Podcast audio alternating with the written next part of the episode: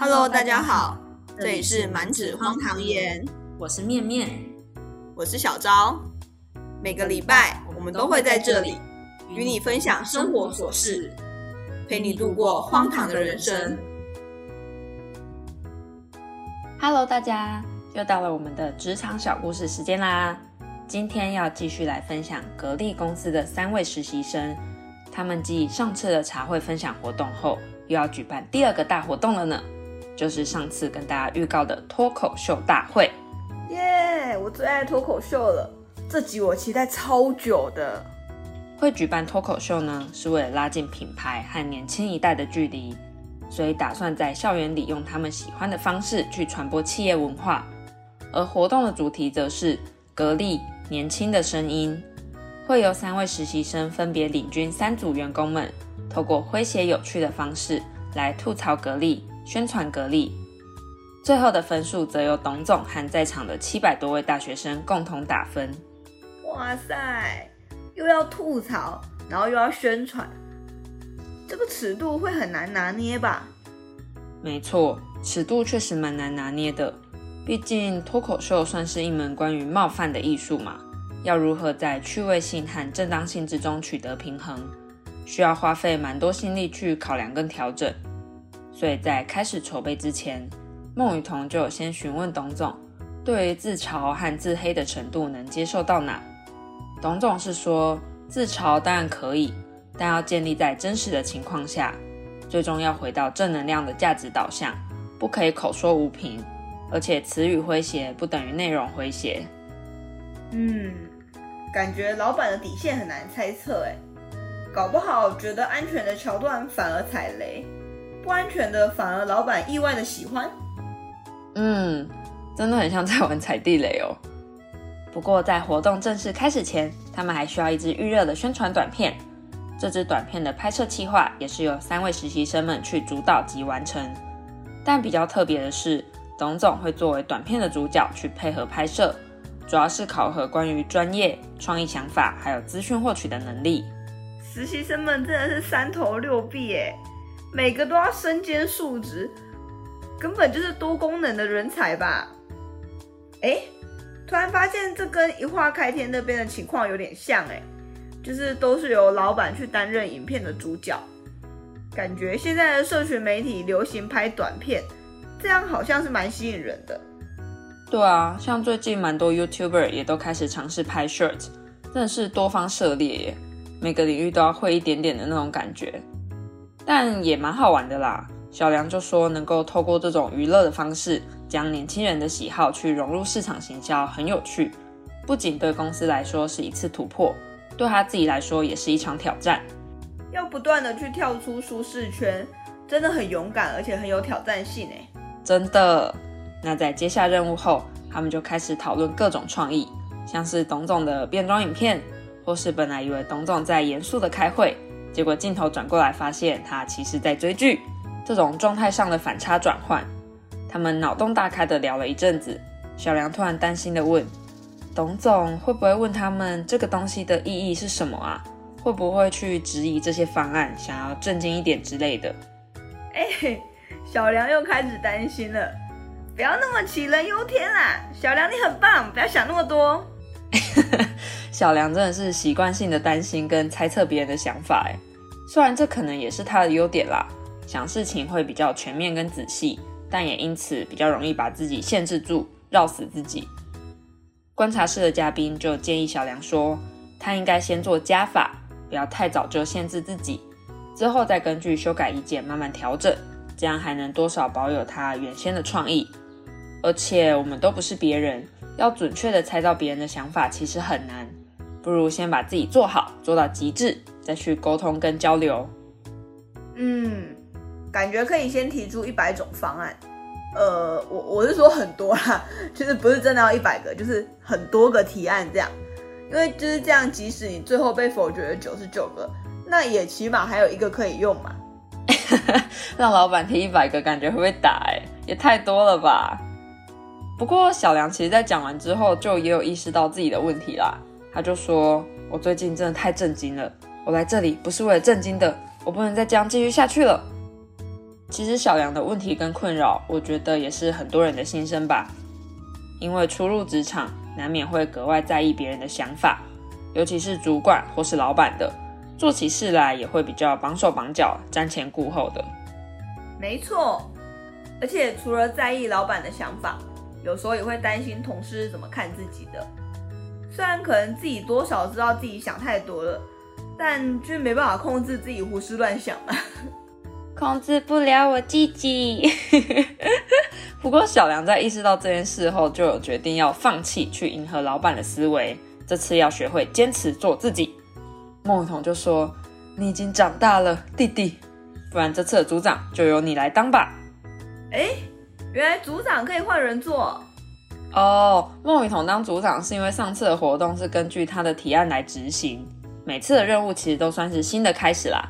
而且他会这样说，是因为他觉得小梁做事很积极、很专注，是有能力可以胜任这个位置的，也希望可以在他的带领下一起完成好任务。小梁听到后也很开心的接下这个头衔，他觉得自己是可以胜任的，也希望能够在任务中去扮演关键的角色，展现出自己不同的一面。哦，我莫名被感动一波哎！我觉得我可能怠惰太久了，突然看到像小梁这样积极的年轻人勇于挑战，就有一种未来一片光明的感觉。请跟随小梁积极一波好吗？好吗？那他们大致规划好提案后，就开始着手细化执行的方案。其中一个比较有趣的方案是要在电梯里面跳舞，我觉得听起来蛮有趣的。但其实也蛮大胆的，所以观察室的嘉宾们就开始猜测董总到底会不会接受这个想法呢？他会不会愿意在电梯里面跳舞呢？哎，超酷的哎，很难想象董总，或也不一定要董总啦，就是公司里的高层，平常可能比较严肃的那种，然后要突然丢掉偶包跳舞，哎，好嗨的感觉啊！那为了让董总更快理解他们的创意，他们决定先拍摄简单的 demo。顺便测试看看效果。我觉得当组长这件事应该让小梁有了不一样的成长，因为要学会果决的处理事情，也要随时在旁边去统整跟整合一切。小梁自己也有说，这次的经验让他觉得很新鲜，而且和伙伴们的相处也都很顺利。唯一的担心就是方案会不会有点太过于创新，还是会怕董总接受不了。小梁老毛病又犯了，要相信自己啦。小梁加油！在董总到达办公室后，小梁就开始报告他们的两个方案。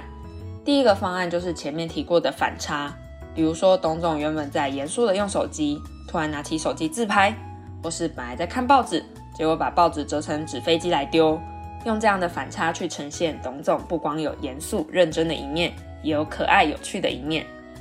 没想到董总听完后居然说：“那你错了。”这个预热影片不能只有我一个人，应该更多的是员工的展示。诶，虽然如果有员工的加入也很好啦，但观众们可能就只认识董总啊，把董总搬出来，感觉比较有影响力，也比较可以吸引人吧。嗯，没错，孟雨桐也是这样跟董总说的。他说观众应该会比较想要看到董总的画面，而且董总也比较有影响力。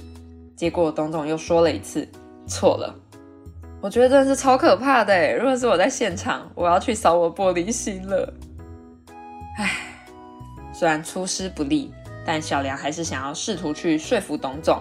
他说，其实是因为考量到观众是大学生，结果他讲到一半就被董总打断。董总说可以拍别人去演自己想象中董总的样子，但实际遇到董总后，其实是另一个样子。也增加了悬念跟效果，大概就是真假董明珠碰撞的概念。我的小心脏要先远离战场，太可怕啦！小梁紧接着报告了第二个方案，就是在电梯里跳舞的方案。剧情设定是董总准备去搭电梯，电梯里的两位员工看到董总后就非常紧张。之后电梯门关上了，这里算是给观众留了一个悬念。而当电梯门再度打开的时候，没想到是董总和两位员工在里面热舞了起来，算是一种反转魅力吧，跟亲和力的展现，感觉很好笑哎，应该会蛮好玩的吧？对啊，我也觉得。但董总听完就问说：“谁要舞动？谁要跳舞？”结果发现是自己要在电梯里跳舞后，就很严肃的跟他们说：“开玩笑，怎么可以在电梯里跳舞？三个人绝对不可以。搭电梯是要有安全意识的，而且剧情也不能太夸张，要结合现实来呈现，夸张就不真实了。”哦，也是啦，董总真的想得很周到哎，考量到很多现实层面的问题。虽然小梁还是鼓起勇气想说服董总看看，他说会这样构思是因为前后的反差比较大，但董总跟他说，反差不一定要用这么极端的方式来呈现啊。嗯，小梁好不容易跨出第一步了，但却被打枪了。嗯哼，结果讨论到最后变成董总编剧，董总说剧情可以设定成刚来公司入职的大学生，跟别人聊天的时候说。听说董总很凶，但我就是为此而来。我想去看看董总到底凶不凶。然后在路上巧遇董总的时候，就单刀直入的去问董总说：“哎，你凶不凶啊？”可以设计这种胆子大一点的对白，比较有碰撞力。董总讲完之后，还问了小梁他们：“你们觉得这样对不对？是不是啊？” 应该不敢说不对跟不是吧？虽然董总的设定也不是说很不好啦。小梁纠结了一下，还是回答了“对”，但他其实内心真的蛮喜欢电梯跳舞的那个方案。不过这就是人生吧。其实他有进步啦，毕竟他还是有努力去争取过，不是一面倒的只听董总的意见。虽然最终结果看起来差不多，但有所成长应该就是好事啦，算是把之前考核的不足变成现在成长的动力。嗯，至少尽全力争取过了。即使结果不如预期，也不会留下太多遗憾。嗯，在确定方案后，就要开始拍摄了。实习生们本来打算把台词先确认一遍再开始，但董董说情节不多，直接开始拍摄就可以了。结果如新跟雨桐在互相确认对话内容的时候，董总还是上来开始讲戏，告诉他们该讲什么台词。看到小梁在跟摄影师确认拍摄位置的时候，也说：“我来跟他说吧。”完全就是变成导演的概念呢。哎，董总也太控制狂了吧！虽然对于老板来说，其实是蛮认真付出的啦，愿意事必躬亲的去解决这种小细节。其实我觉得单看拍摄过程蛮尴尬的，所幸最后透过剪辑出来的效果蛮鬼畜、蛮有趣的。不过这个尴尬的过程还要继续下去，因为他们总共要拍两支影片。第二支影片的时候，他们转战到了董总的办公室。小梁开始跟大家讲解要拍摄的情境，没想到董总听到一半就打断了小梁，跟他说：“我觉得这个不行。我看到这边的时候，真的鬼巴都会，到底是在否定几点的啦？Say hello，面面冷静啦。他是对事不对人，只是小梁这一次刚好是组长，所以才会比较衰的被炮火瞄准。哼。好了，因为小梁的剧情是员工在董总的位置上，想象自己在当董总，结果董总走了进来，问他在干嘛。董总认为员工不可能进得了他的办公室，所以这个设定不合理。哦，好像也是哈。董总真的超级 care 合理性的，他会不会完全就是不喜欢科幻片啊？搞不好哦。但最后其实还是在董总的办公室进行拍摄啦。然后三位实习生对于这次的合作体验也都非常开心，跟收获很多，所以我就不特别再评论董总的行为了。也许是因为我没有在现场直接跟他相处吧，可能透过实境秀的片段去看，难免会有偏颇。嗯，可能要真的跟本人相处，才可以认识真正的他，不然节目上呈现出来的都可能是节目效果啊，或者是穿凿附会的也说不定。嗯。可能董总其实没有这么可怕之类的。那这次的预热影片筹备，董总给了他们三个评分，但其实我觉得这次的分数根本都要给董总自己吧。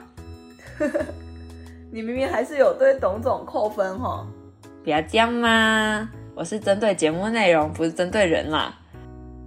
那在这边也再啰嗦的跟大家分享一次好了，就是虽然实境秀标榜的是真实记录嘛。里面的人也不是在演戏，但它终究还是个节目，而且人也是多面且立体的。希望大家不要用单一个片段就把一个人标签化或是定罪，就当成娱乐节目来看，可能也会看得开心一点吧。或是跟朋友私下吐槽也没有关系，不要去网络上攻击当事者就好。嗯，现在太多霸凌或者是忧郁事件都是因为网络留言引起的。虽然网络可能是匿名的，但我们还是要为自己说过的话负责啊，要去重视这件事情的严重性。没错。哎，怎么讲着讲着突然变成严肃议题？今天的主题可是脱口秀考核呢，赶快拉回来，拉回来。那拍摄完预热影片，他们就要开始分组准备写稿啦。这次的分组是一位实习生加上两位员工，也就是三个人一组，总共三组。希望能够透过年轻人喜欢的方式来分享格力的企业文化和人与人之间的温暖。呜，团队对抗战哎，好刺激啊！从前面的表现来看，大家应该也能感受到孟雨桐其实比较活泼。而且是个网络冲浪少女，因此她看过很多类似的节目，对于节奏跟效果的把控也比较熟悉。而小梁觉得自己的想法比较震惊跟正能量，在输出企业文化跟价值这块会比较符合董总想要看到的结果。如新的话则是几乎没看过节目，对脱口秀不太了解，但正是因为这样，他更有机会在形式上去做出突破。大家起始点都不太一样。感觉就可以产生一些良好的碰撞，这样才不会落入窠臼，做出跟市面上太类似或者是太重复的东西。嗯，那因为要筹备脱口秀嘛，所以他们三个看起了各式各样的节目。虽然是在认真工作没错，但他们就有说被人看到在看节目，还是会怕被觉得在摸鱼，莫名的会有点心虚。可以用上班的时间看节目，感觉好快乐哦。不过，我个人很怀疑董总的接受程度，哎，毕竟脱口秀难免会比较犀利，跟部分的夸饰，不知道董总能不能 get 到这种类型的黑色幽默。观察社的嘉宾也很好奇，所以他们也有问董总类似的问题。董总觉得，只要不是诬陷，其实这种吐槽反而是一件好事，因为可以提供第三方的视角，让当事者去看到问题所在，才能有所改变，去不断的进步。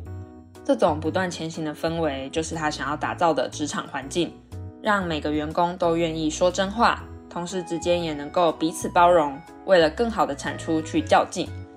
他认为较劲是一件快乐的事情，感觉这样的氛围很舒服诶，大家为了共同的目标去互相竞争，互相激发出更大的潜能。嗯，对啊。不过因为他们都不是专业的脱口秀演员，再加上这个是。大型活动，所以市场部找来了四位专业的脱口秀演员，分别去指导他们三组。不知道热爱喜剧的小昭和大家有没有听过这些人呢？他们是双胞胎严怡、严月，还有张博洋、呼兰，分别对应到小梁、如新和孟雨桐这样。啊，我还是 follow 台湾的脱口秀演员比较多哎，这几个我都没有听说过，不过还蛮期待他们的表现的。分配完指导老师之后，他们就各自带开去讨论。那我在这边帮大家简单整理几位指导老师们的课程内容。张博洋说，脱口秀的本质是你有一个情绪，然后透过你的语言跟描述，把这个情绪去传达给观众。呼兰说，与其扭扭捏捏的，不如放开来讲，不用过度担心尺度，讲得开心，表达自己就可以了。双胞胎也是希望他们可以放下包袱，用自己习惯的词语，顺畅的去讲述想表达的内容就好了。嗯嗯，我也同意这样的说法，放轻松，然后自然而且真诚的把讲稿展演出来，就会很有趣了。有时候偶包太重，反而会失去舞台效果。在快马加鞭的准备之下，格力首场脱口秀大会的序幕就正式拉开。一开始先播了他们拍摄的小短片，效果其实蛮好的，获得了全场的欢笑声。而且我原本以为他们请了两位主持人，想说哇塞也太盛大了吧，结果没想到他们也是格力的员工，真的是人才济济，人力充足哎。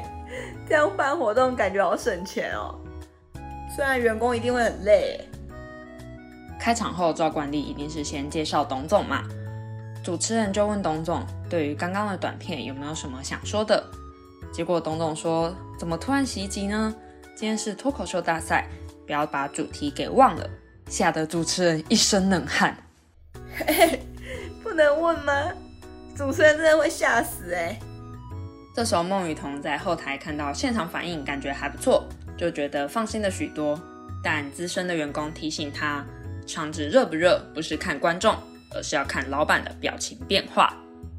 不愧是经历过大风大浪的前辈，而且这也跟画开天那边的情况好像哦。果然职场文化到哪都一样，就是要随时观察老板的表情，适可而止，免得不小心踩到老板的雷点，自己还不知道。真的。那接下来的脱口秀表演，我就简单介绍一下他们各组的特色跟理念。毕竟这种表演都是有起承转合的，我截取部分来讲，可能也不好笑。有兴趣的大家可以去芒果 TV 收看《初入职场的我们》第七集的节目，就可以看到他们的表演哦。好，第一组上场的是孟雨桐，他们组叫做讲真话队，因为他觉得脱口秀就是要讲最真实的内容，去表达最真实的自己。这样才是脱口秀的精神。然后他们在准备的过程中，我觉得有一句话很好笑，其中一个员工就说：“二零二一年的第一站就是我职场的终点站。”到底多怕得罪董总？而且孟雨桐除了讲脱口秀之外，还是维持了自己一路以来的形象，那就是人间跳舞机，不管什么场合都要跳手舞。但这也是他很鲜明的个人特色啦。不愧是孟雨桐哎，真的很有自己特色哎。对啊，而且我个人蛮喜欢他的收尾的。他说：“上班就像脱口秀，有的时候很荒谬；人生就像一场戏，不可能总是很满意。大家不要太攀比，开开心心做自己。”哇，一个神押韵。那这一组获得了董总的八十分哦。接下来是第二组的梁坚洛。他们的组名叫做“妇女能顶半边天”，女生们是妇女，小梁就是半边天。他们主要主打董总的正能量主题，走价值观输出的路线。就算没有别人幽默也没关系。而且因为其中一位员工是工厂的工人，所以边讲还边放了工厂的 PPT 来做介绍，真的是超级打中董总的，顺便宣传一下的概念。超级植入性行销哎。稳扎稳打的小梁他们获得了六十分。第三组是如新带领的新春喜羊羊队。虽然如新对脱口秀不太熟悉，但他还是很有个人魅力，因为他会跟观众互动。他一上场就跟观众说：“如果你们觉得尴尬了或是不好笑，那就笑我嘛，好吗？好吗？好吗？好吗？好吗？” 撒娇流派哦，好啦，可爱啦。那如新他们也获得了八十分哦。对啊，我觉得如新好可爱哦。其实我觉得在这么短时间内能够准备出稿子背起来，自然的表演出来，真的很不容易耶。尤其如新还是在完全不熟悉的状况下，他一开始以为的脱口秀梗是那种不怕办不到，只怕想不到这种风格的，太厉害了吧？不只是卖萌哎，人家也是很有实力的。那三组都结束后。就要来公布最后的结果啦！董总加上现场几百位大学生的投票，究竟哪一组会胜出呢？第三名就是两百四十四票的妇女能顶半边天，也就是小梁他们。那第二名是三百五十八票的新春快乐喜羊羊如新组。那第一名当然就是我们的讲真话队孟雨同组啦。他们得了五百零七票哦，恭喜恭喜！哇塞，哎，孟雨桐的人格魅力真的太强了。最后主持人还有请董总上台简单分享一下心得，而且他其实原本是想要邀请董总上台来反驳他们刚刚说的内容，结果董总就说了 “no”，他不要反驳，主持人就赶快改口说是分享，真的是说话的艺术哎。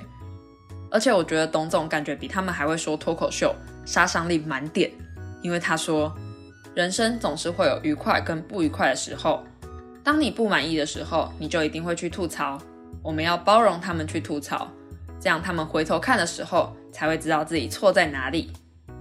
一直以来都杀个措手不及的董总，这让人害怕。但确实很有效果啦。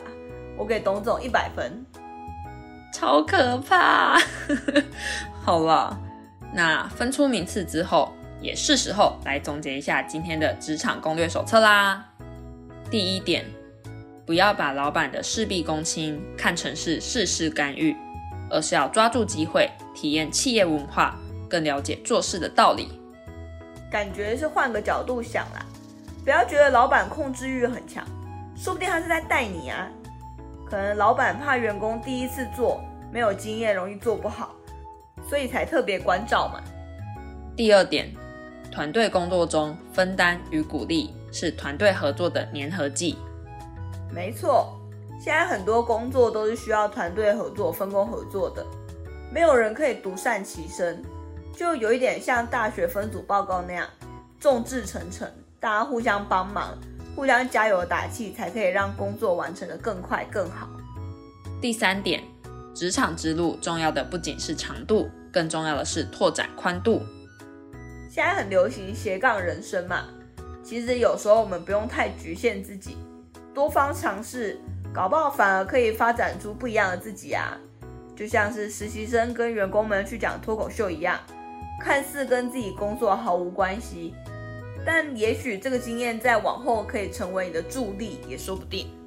没错，那今天的职场小故事就先告一段落啦。跟大家预告一下，下一集的格力实习组将会迎来一场很大的变动。